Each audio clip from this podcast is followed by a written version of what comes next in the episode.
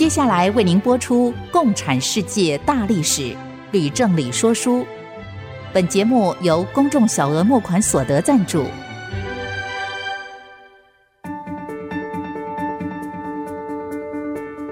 共产主义的兴衰影响近两百年来的全球局势。认识共产主义，才能掌握二十一世纪的国际发展。全球视角，大历史观点。欢迎收听《共产世界大历史》，吕正理说书。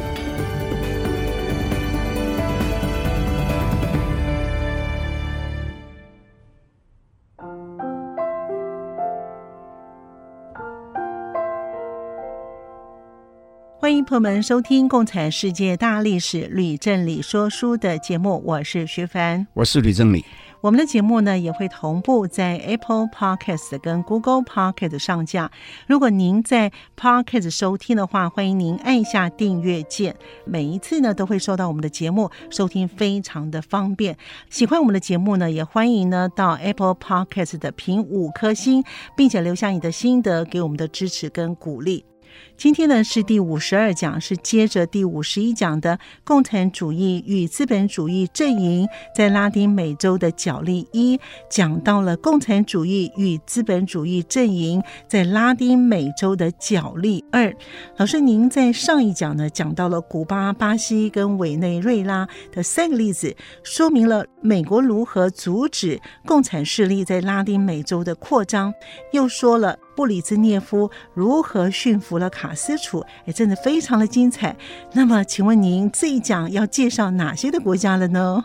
啊，谢谢徐帆帮我概略的回顾了上一讲的内容。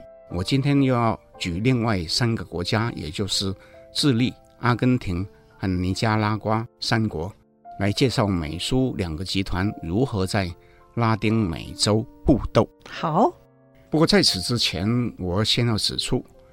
苏联从六零年代末期起，在拉丁美洲已经更积极地想要推动武装革命。哎，请问老师，究竟是什么样的原因使得苏联改变了态度呢？啊，主要有三个原因。哪三个原因呢？首先，我要指出，布里兹涅夫在执政初期原本是和赫鲁雪夫一样，希望跟美国和平相处。这时候呢，却因为镇压。捷克事件，以及美国在珍宝岛事件当中为中共撑腰等等的问题，哈，使得美苏关系哈转为紧张和敌对。嗯，其次哈，拉丁美洲各国的国情不一啊。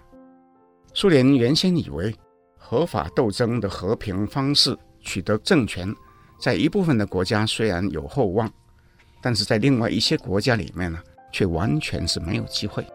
哎，那请问老师有什么样的例子吗？好，我就举我们上一讲讲到的巴西为例子。好，巴西在古拉特执政的时候，苏联认为可以利用它来推动社会主义的运动，并且最终还可以经由渗透执政党的方式呢，来取得古巴的政权。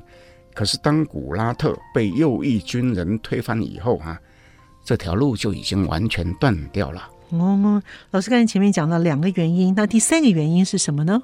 第三个原因更清楚啊，苏联其实并不是不支持卡斯楚和格瓦拉去输出共产革命，只是厌恶这两个人不听号令啊，自行到处去点火啊。但是卡斯楚既然已经俯首听命了，那就正好用来当做马前卒，由苏联出钱。供应武器装备，还有训练，完全照苏联的意思呢，去协助各国发动武装革命。嗯，不过当时有一个问题哈，啊，他们正在考虑啊，他们考虑什么呢？啊，就是说，究竟是要在城市还是在农村山区里面呢进行武装革命呢？嗯，那么由于卡斯楚自己原本是据守在山区里面打游击。到了后来进驻城市，才取得政权，因而他就主张拉丁美洲各国的共产党都要跟着他一样打城市游击战。哦，那毛泽东在中国不是说他是采用乡村包围都市的策略才成功的吗？啊，是啊，卡斯楚也知道啊，但是呢，他后来说他不考虑。哦，那从此以后，拉丁美洲各国就采取城市的游击战了吗？还正是啊，在一九六九年啊，发生了一件事，这个事情很小，但是影响很大。嗯哼，为什么？那时候巴西共产党有一位名字叫做玛丽杰拉的游击队领袖，写了一本书，叫做《城市游击战迷你手册》哈。嗯，这其中主要的论点是说，城市人口稠密，比起在乡村呢，更容易施展恐怖的手段，以达到震慑人心的目的。那么，共产游击队在城市当中呢，也比较容易藏匿，不像在乡村里面呢，容易引起农民怀疑啊，去举报啊。嗯，那听起来还蛮有道理啦。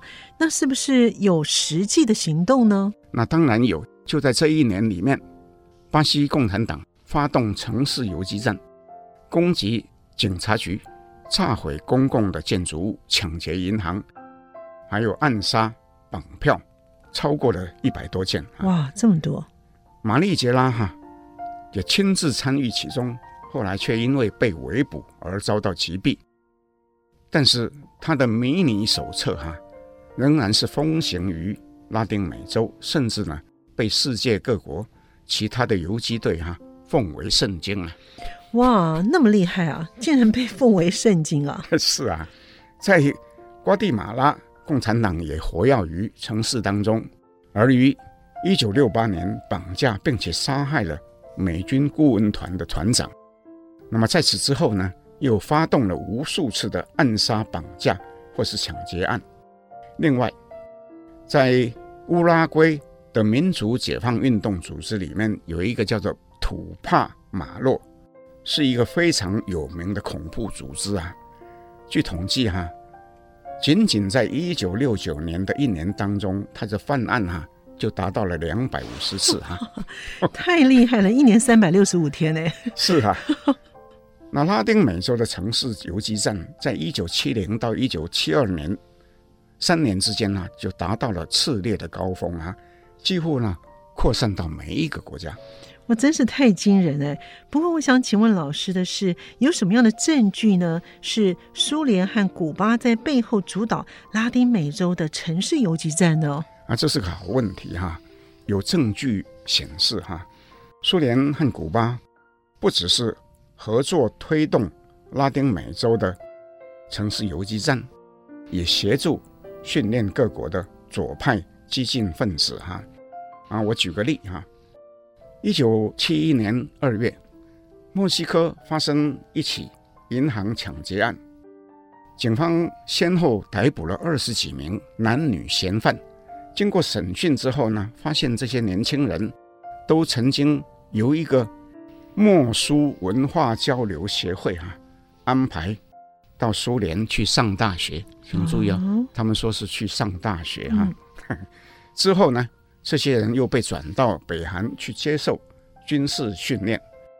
墨西哥政府逮捕了这些人之后呢，就断然下令驱逐苏联使馆的外交官。那同时哈，玻利维亚和巴西政府也曾经指控哈苏联涉嫌呢渗透颠覆。哇，我听着都觉得心惊肉跳的，简直太可怕了。不过这种城市的游击战是不是呢？只发生在拉丁美洲呢？啊，又是个好问题哈。实际上哈，类似拉丁美洲的恐怖活动，同时也发生在全世界各地啊。我举几个例哈。好。加拿大有一个叫做魁北克解放阵线，宣称为了要脱离加拿大而独立，于是就进行绑架跟爆炸的恐怖活动。另外有一个爱尔兰共和军啊，简称叫做 IRA 哈，他为了要脱离英国统治，也采取恐怖攻击的手段。嗯，再有一个中东的非常有名的。巴勒斯坦人民解放阵线，嗯，他也发动很多起武装攻击跟劫机的事件，哈。那我最后呢，要举日本的例子，有一个极左派的组织叫做赤军联，也在国内哈制造恐怖事件，又多次的哈劫持航班哈，绑架人质哈，滥杀无辜哈。哇！不过呢，这些恐怖分子有一个共通点。就是他们都宣称自己是信奉马列主义。老师，我不明白哎，这些恐怖组织采用的滥杀无辜、不计后果的恐怖手段，难道他们不会良心不安吗？学凡，你可能还记得我说过啊，在沙俄时代呢，曾经有一位虚无主义者，名字叫做涅恰耶夫，是他写了一本《革命家问答书》，嗯，其中主张。革命者要与社会秩序、文明跟道德都断绝关系，不应该考虑什么感情，而只应该考虑革命事业的利益。哈，列宁后来却对聂恰耶夫哈非常的称赞。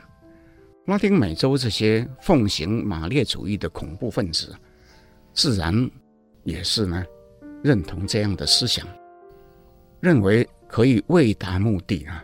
不择手段。不过我直接的说，我实在是没有办法同意这样的主张，因为我深信，企图用残暴、不道德、欺骗的手段哈，来实现的理想是没有可能达成的。最终，它的结果只是创造出一个畸形的社会。是这个观念，我非常的赞成。我们先休息一会儿，马上回来。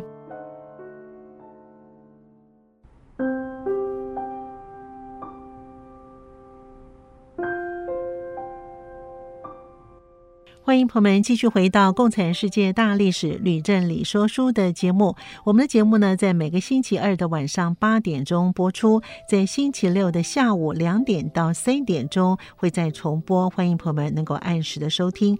老师，您刚才说到苏联以及古巴呢，在拉丁美洲发动了城市游击战，那么他们是不是放弃了原先的议会的路线了呢？这是个好问题，不过答案是没有。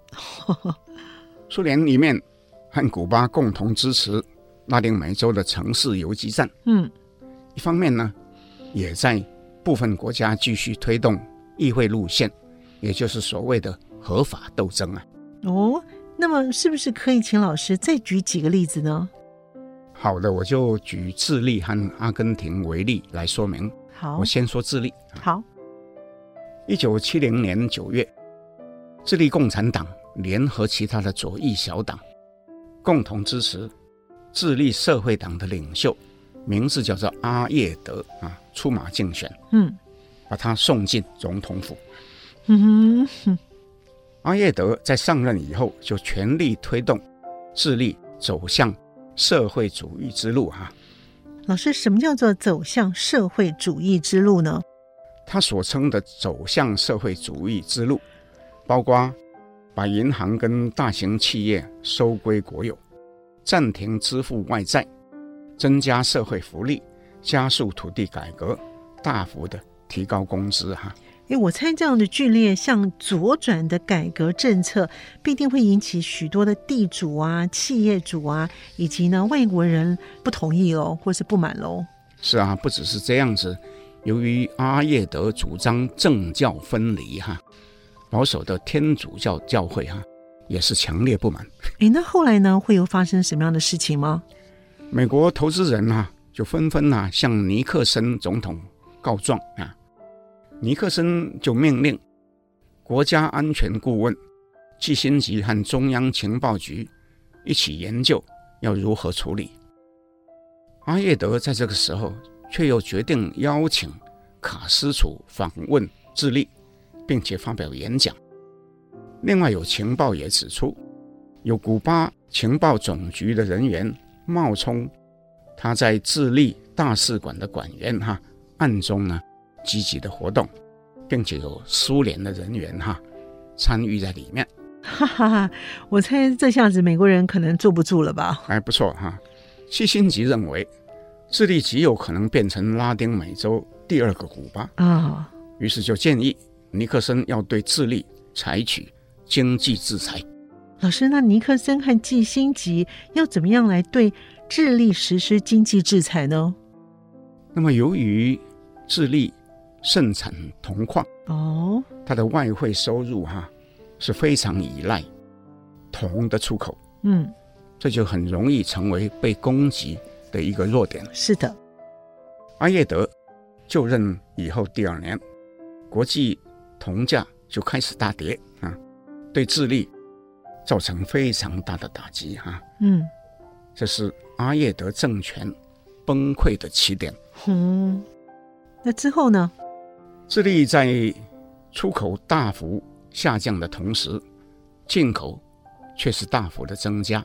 哦，所以呢，国际收支就出现了大问题，通货呢开始急速的膨胀，社会上呢，于是就出现了混乱，人民一天一天呢不满起来。嗯，就出现了示威跟罢工的情况。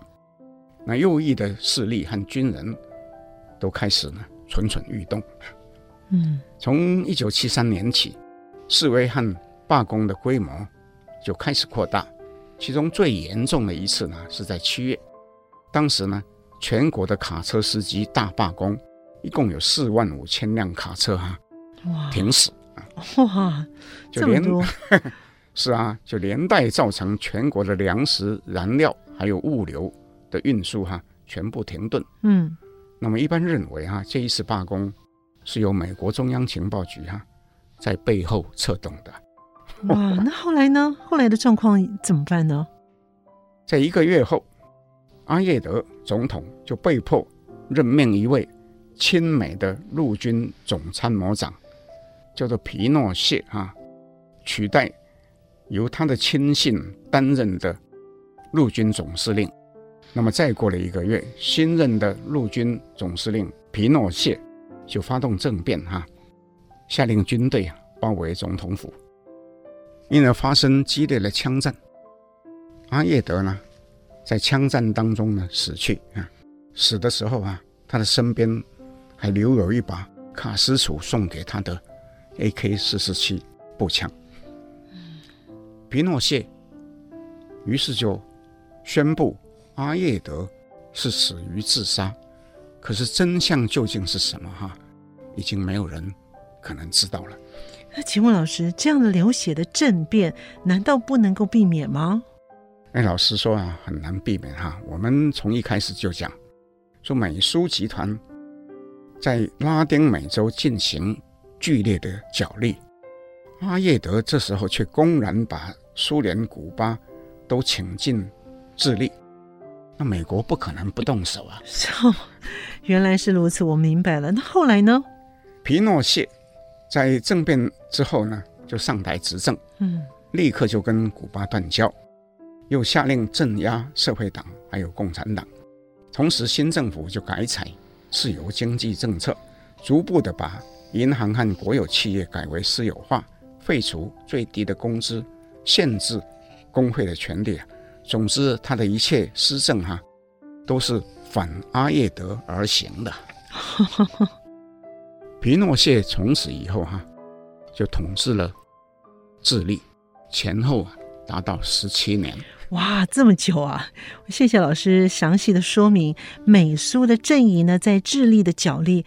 那老师，您接下来我们要讲的是阿根廷。那阿根廷是一个怎么样的一个状况呢？那么说到阿根廷，我们就一定要说到一个人，叫做贝隆。也有人翻译叫做培龙。嗯，那这个人不管是培龙、贝隆，那他是一个怎么样的人呢？贝隆是西班牙移民的后裔。嗯，他在十六岁的时候就进入军校读书。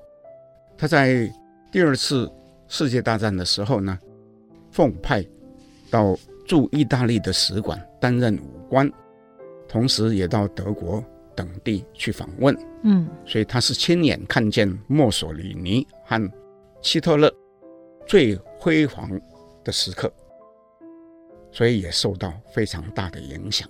嗯，那么在第二次世界大战还没有结束的时候，他就已经回国参加发动军事政变了，推翻了政府。哇！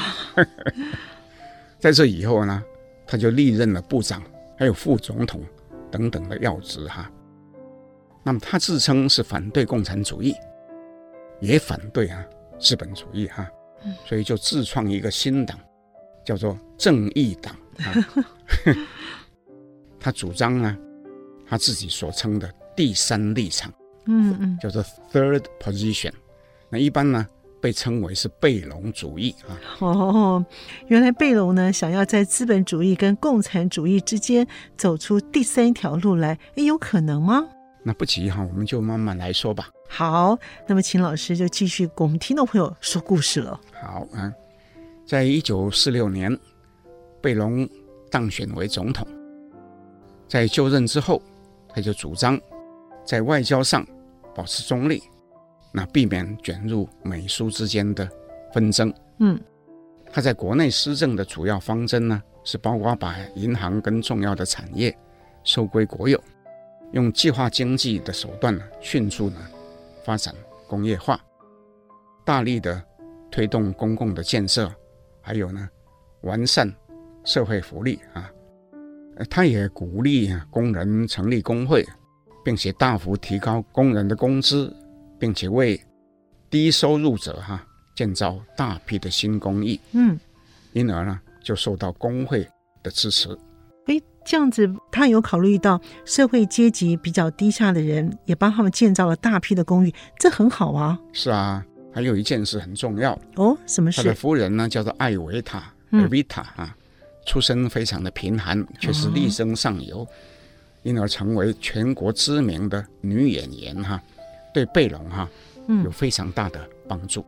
哇，这点呢，我要补充一下呢。老师刚才说呢，他的夫人呢，艾维塔呢，不止在阿根廷有名而已哦。我记得呢，好莱坞呢曾经拍过一部歌舞片，片名呢就叫做《艾维塔》，这就是由马丹娜主演的，哎，非常的轰动哎。是啊。不过，请问老师，贝隆和他的夫人呢艾维塔呢，这一对的夫妻档后来究竟怎么了呢？徐凡。艾维塔的大名虽然是在五十年后才响遍全世界哈，对，不过在结婚的时候啊，确实是已经比贝隆还要有名了哈。对，他在婚后啊，又全力的协助贝隆改革，更是广受哈劳工跟妇女的支持哈。对于贝隆在一九五二年连选连任总统哈，也是大功一件啊。哦，不过呢。贝隆所描绘的国家的愿景，哈，却有一片阴影，哈，逐渐在扩大当中啊。诶，那是什么样的问题呢？阿根廷在国有化的过程当中，虽然自认是以合理的价钱支付给美国和英国的公司，可是外国企业从此就很难再到阿根廷去投资啊。另外呢，贝隆虽然想在美苏之间保持中立，美国却怀疑他是伪装的共产党员。美国在第二次世界大战期间两次被骗啊，第一次呢是史达林说毛泽东领导的不是共产党，不料后来发生国共内战，毛泽东获胜以后宣布一面倒向苏联。那么第二次呢是胡志明说他领导的越盟。不是共产党，美国后来却不得不要去打越战，不是吗？是啊，美国真的被骗了两次，哎，骗得很惨哎。所以说哈，美国不但把阿根廷剔除在马歇尔援助计划之外，不但将阿根廷剔除在马歇尔计划支援的名单之外哈，又对阿根廷实施禁运哈，因而阿根廷原本在二次大战期间累积了丰厚的外汇的盈余，在公司部门各种建设跟社会福利大幅的支出以后啊，没有几年了，钱也就花光了啊！哇，这么快就花完了？是啊，后续的问题呢是什么呢？嗯，就是出口衰退，进口大增，嗯，国家收支不平衡，啊，通货迅速的膨胀，军方跟右派的势力。对贝隆的劳工政策早有维持哈，这时候就更加不满了。哇，老师说到这里呢，听起来有点不妙哎。是啊，更不幸的是，艾维塔在他获选连任之后不久也一病不起啊。哇，三十三岁啊就芳龄早逝啊。嗯，贝隆在第二任总统任期呢，只做了一半哈，也被军人政变推翻，从此就流亡国外，到西班牙去接受佛朗哥保护啊。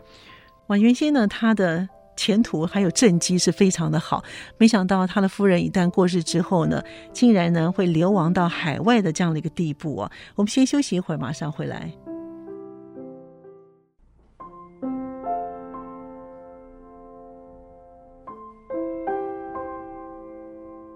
欢迎朋友们继续回到《共产世界大历史吕振理说书》的节目。老师，我们刚才提到呢，就是他的夫人呢，贝隆的夫人呢，艾维塔呢，他这部电影我想起来了，就是呢非常红的一首曲子《阿根廷，请不要为我哭泣》，Don't cry for me, Argentina，对吗？是啊，我也很喜欢这一首曲子。好，我们就继续回到节目当中。那老师，请问贝隆流亡到西班牙之后，他有机会会回到阿根廷吗？有的哈，贝隆总共流亡了十八年。嗯、哇，这么久啊！是在这期间哈，阿根廷的政治跟经济还有社会是非常的混乱啊。嗯，因而就使得贝隆有机会透过他所创立的正义党，在海外哈遥控国内的政治。一九七三年，贝隆所支持的党内左派领导人坎波拉啊，叫做坎波拉，当选为总统。嗯，他就决定以盛大的仪式哈、啊、欢迎贝隆回国。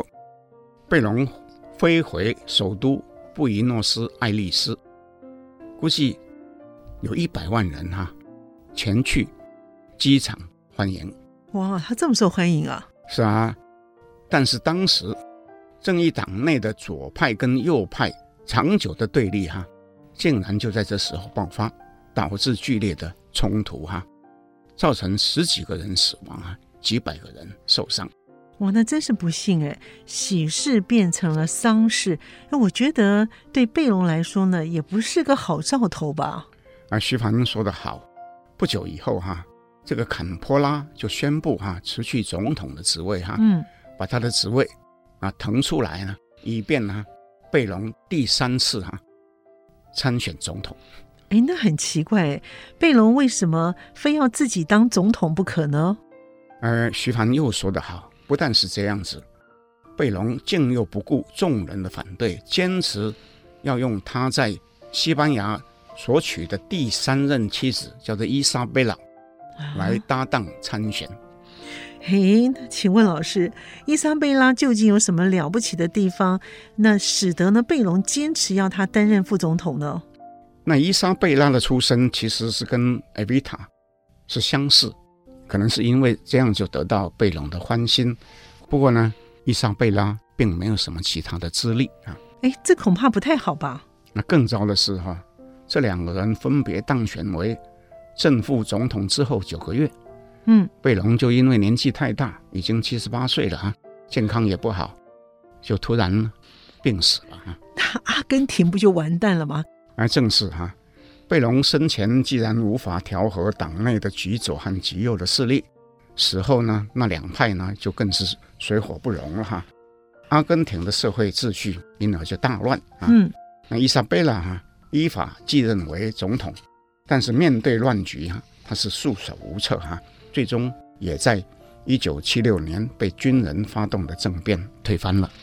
嗯，老师从您刚才呢叙述的智利以及阿根廷这两个国家看来呢，美国好像不太能够容忍有左倾的政府在拉丁美洲立足，哎，是吗？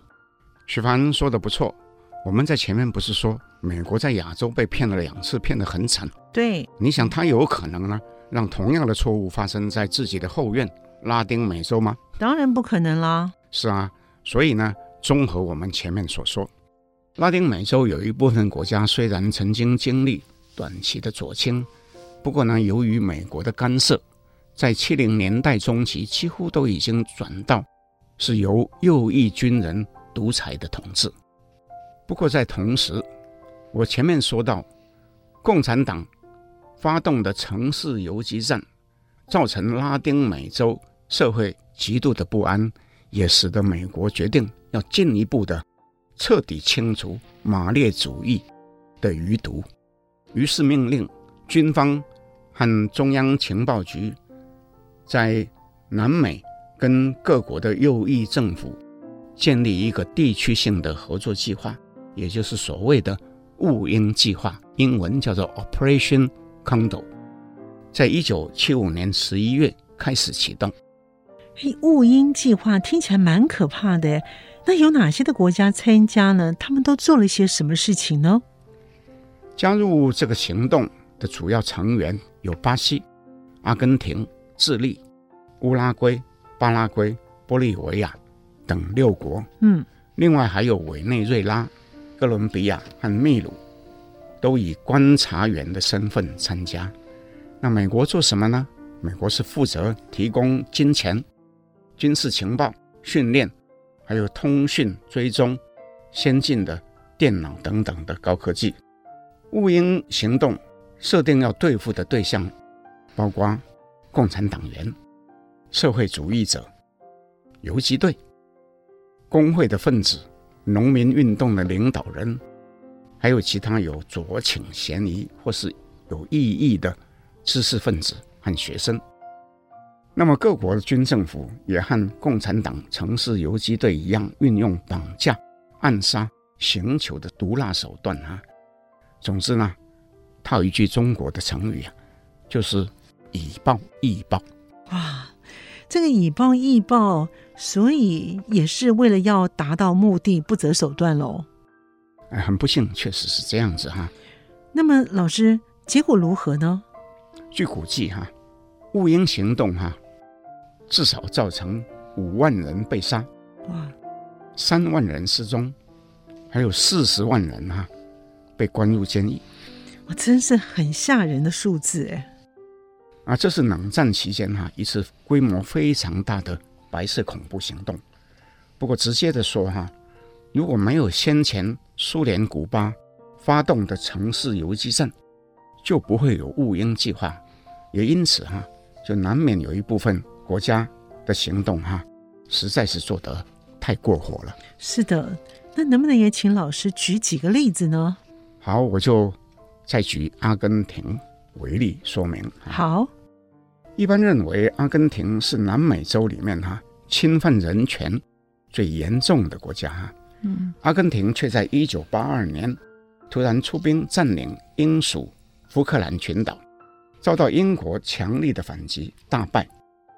军政府就因此而垮台，那么继之而起的民选政府就宣称，雾英行动是一个肮脏的战争，是 dirty war 啊，下令成立委员会深入的调查。不过调查行动哈、受到多方的掣肘，非常的缓慢啊。过了二十年哈、啊，法院才根据调查的结果认定十五名前军政府的官员涉及数万人死亡和。失踪的案件，那么就根据这个结果来判刑。不过呢，这十五人当中呢，有五个人呢、啊、早就去世了。哇，那老师，请问美国对于像阿根廷军政府那样违反人权的行为是知情呢，还是不知情呢？美国政府当然知情啊。雾鹰行动从詹森、尼克森、卡特，一直到雷根，世界政府从来就没有停止过啊。那美国政府大多却是睁一只眼闭一只眼啊，放任各国的政府啊为所欲为。听老师这样叙述起来的话呢，美国的雾鹰行动虽然做的有点过分，却是非常的成功，哎，达到了肃清共产党势力的目的了。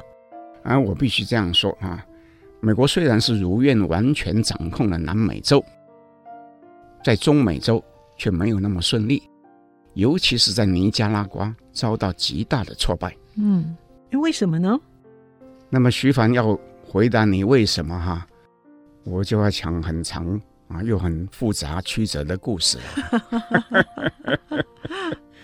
不过我分三段来叙述，因为这故事有一点长。是，太好了，那老师要说三段故事的话，一定很精彩。好，我就先说第一段。好的。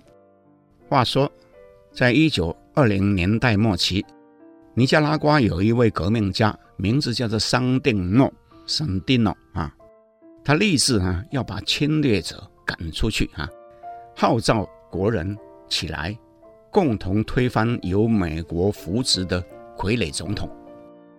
尼加拉瓜共产党的领导人，他的名字叫做法拉班多，他就奉莫斯科的命令加入桑定诺的游击队，听从桑定诺的指挥。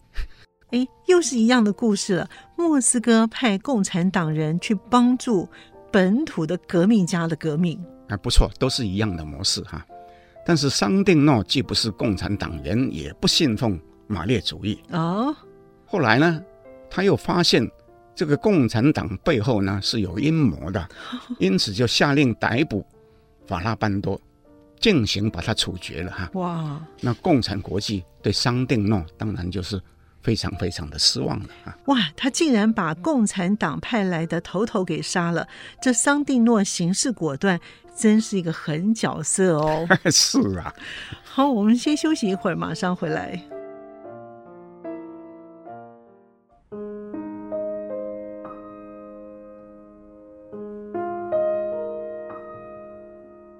欢迎朋友们继续回到《共产世界大历史吕正理说书》的节目。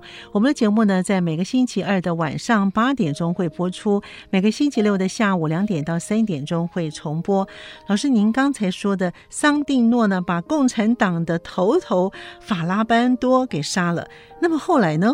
后来美国驻军在跟游击队战斗很多年以后，自己知道呢是没有办法继续下去。嗯，因而就决定撤出啊，并且在一九三三年呢完成撤军。同时，尼加拉瓜新选出的总统名字叫做萨卡萨萨卡萨啊，嗯，正好就任，于是就和桑定诺谈判和解。桑定诺同意啊效忠于新政府，并且承诺将解除游击队的武装，不过坚持由美国协助成立的国家卫队。也要解散重整，不要这个国家卫队的司令苏穆萨竟然在桑定诺某一次和萨卡萨开完会后离开的时候呢，派杀手拦住他的车，直接就把他枪杀。啊！桑定诺的弟弟和手下两名将军呢，同时遇害。游击队哈、啊，在不久以后呢，也被啊剿灭。尼加拉瓜第一阶段的革命运动至此就结束了。哇，这个苏穆萨呢，比桑蒂诺还要狠哎。那么，请问老师，那第二段是怎么样的一个故事呢？苏穆萨后来就强迫总统萨卡萨下台，自认自己为总统。在苏穆萨死后，他的两名儿子又继续掌握政权呢，就有一点像北韩一样啊。嗯。不过呢。尼加拉瓜的共产党渐渐又号召国人起来反抗苏穆萨政权，并且在一九六一年成立了桑定民族解放阵线，简称叫做桑解。这是尼加拉瓜第二阶段革命运动的开始。哎，这不是很奇怪吗？桑定诺呢，当初呢，不是要杀掉共产党的头子法拉班多吗？为什么桑姐还用他的名字来进行革命呢？啊，这个答案很简单。桑定诺虽然曾经排斥共产党，可是，在人民心目中的革命英雄形象哈，已经是牢不可拔。共产党只有利用他的名字哈，才能够吸引更多人来加入游击队。哦，老师这样解释，我懂了。那后来呢？后来到了一九七二年，尼加拉瓜发生大地震，是。首都马那瓜瞬间成为废墟，有上万人哈丧生。世界各国基于人道的立场，无不踊跃的救济。不料苏穆萨家族和政府大小官员竟然侵吞各国的巨额的汇款和大批救灾的物资，百姓因而就痛恨不已哈，纷纷的投奔桑解游击队。到了一九七四年，又发生了一个事件。什么样的事件呢？桑解游击队突袭美国大使馆，正在举行的外交官晚宴。哦，扣押了三十名人质，然后跟政府谈判条件，获得同意释放很多名重要的囚犯，其中包括后来桑结的领袖，名字叫做奥特加。嘿，老师，我注意到呢，尼加拉瓜呢是少数愿意和台湾建交的拉丁美洲国家，哎，最近呢却和我们断交了。那根据新闻报道呢，说他们的总统呢名叫做奥特加，那是不是就是这个人呢？没错，就是这个人哈。哦，所以我们不是在讲古代的事，而是在讲现在还活着的人和事啊。嗯，不过我今天呢没有时间讲尼加拉瓜为什么要和台湾断交啊。哦，没关系。那如果有听众留言提这个问题的话，到时候再请老师回答喽。不过呢，我还是得要问：那奥特加他被释放之后呢？在此之后，桑姐在对政府的战争中就渐渐占上风。嗯，最终就在一九七九年推翻了苏穆萨政权。那么，桑杰联合其他的政党成立了一个联合政府。苏联和古巴是桑杰的背后主要支持者，在尼加拉瓜新政府成立之后，又与其签订经济、文化及军事的协定，提供贷款，企图将尼加拉瓜打造成为下一个卫星国。哎，那奥特加愿意吗？奥特加不愿只在共产阵营里面，也希望和美国维持良好的关系啊。嗯，对此。美国的卡特总统表示欢迎。嗯，然而，雷根在一九八零年初继任为美国总统以后，却一反卡特的态度，认定尼加拉瓜与苏联、古巴挂钩，所以呢，就指示 CIA 再度进行跟商定政权的战争。不过，我在这里也要补充一下，先前我在第四十七讲里面曾经说到。苏联帮助桑结推翻了亲美的苏穆萨政权，那事实上是使得美国国会大怒哈，甚至大到哈否决卡特跟布里兹涅夫所签订的第二轮现武谈判 SALT II 啊。因此哈，雷根对尼加拉瓜的态度转变哈，并不只是他个人的问题而已啊。嗯。那我猜老师您说的第二阶段的故事就结束了吗？是的，哎。那第三段呢？美国 CIA 究竟如何对付桑定的政权呢？CIA 奉命组建的尼加拉瓜反政府游击队，名称叫做康特拉 （Contras），其中包括两支部队，一支是由重组原先国家卫队。而成立的右翼游击队，另外一支呢是招募商界里面不满奥特加的成员而组成的左翼游击队。哎，那奇怪嘞，这两支部队不是立场相反的吗？怎么会走在一起呢？啊，其实并不奇怪哈。这两者原本虽然水火不容，却在 CIA 重金引诱之下啊，共同对付商定政府。尼加拉瓜的第三阶段。革命运动啊，因而是商定政府被动的反抗美国，以保卫他的政权的战争。哦，那后来呢？康特拉在尼加拉瓜境内到处进行恐怖活动，例如暗杀、绑架、酷刑、爆破等等，跟南美洲的雾鹰行动类似，殃及数千名无辜的平民。雷根政府却持续每年拨巨款资助康特拉，又极力的丑化商定政府。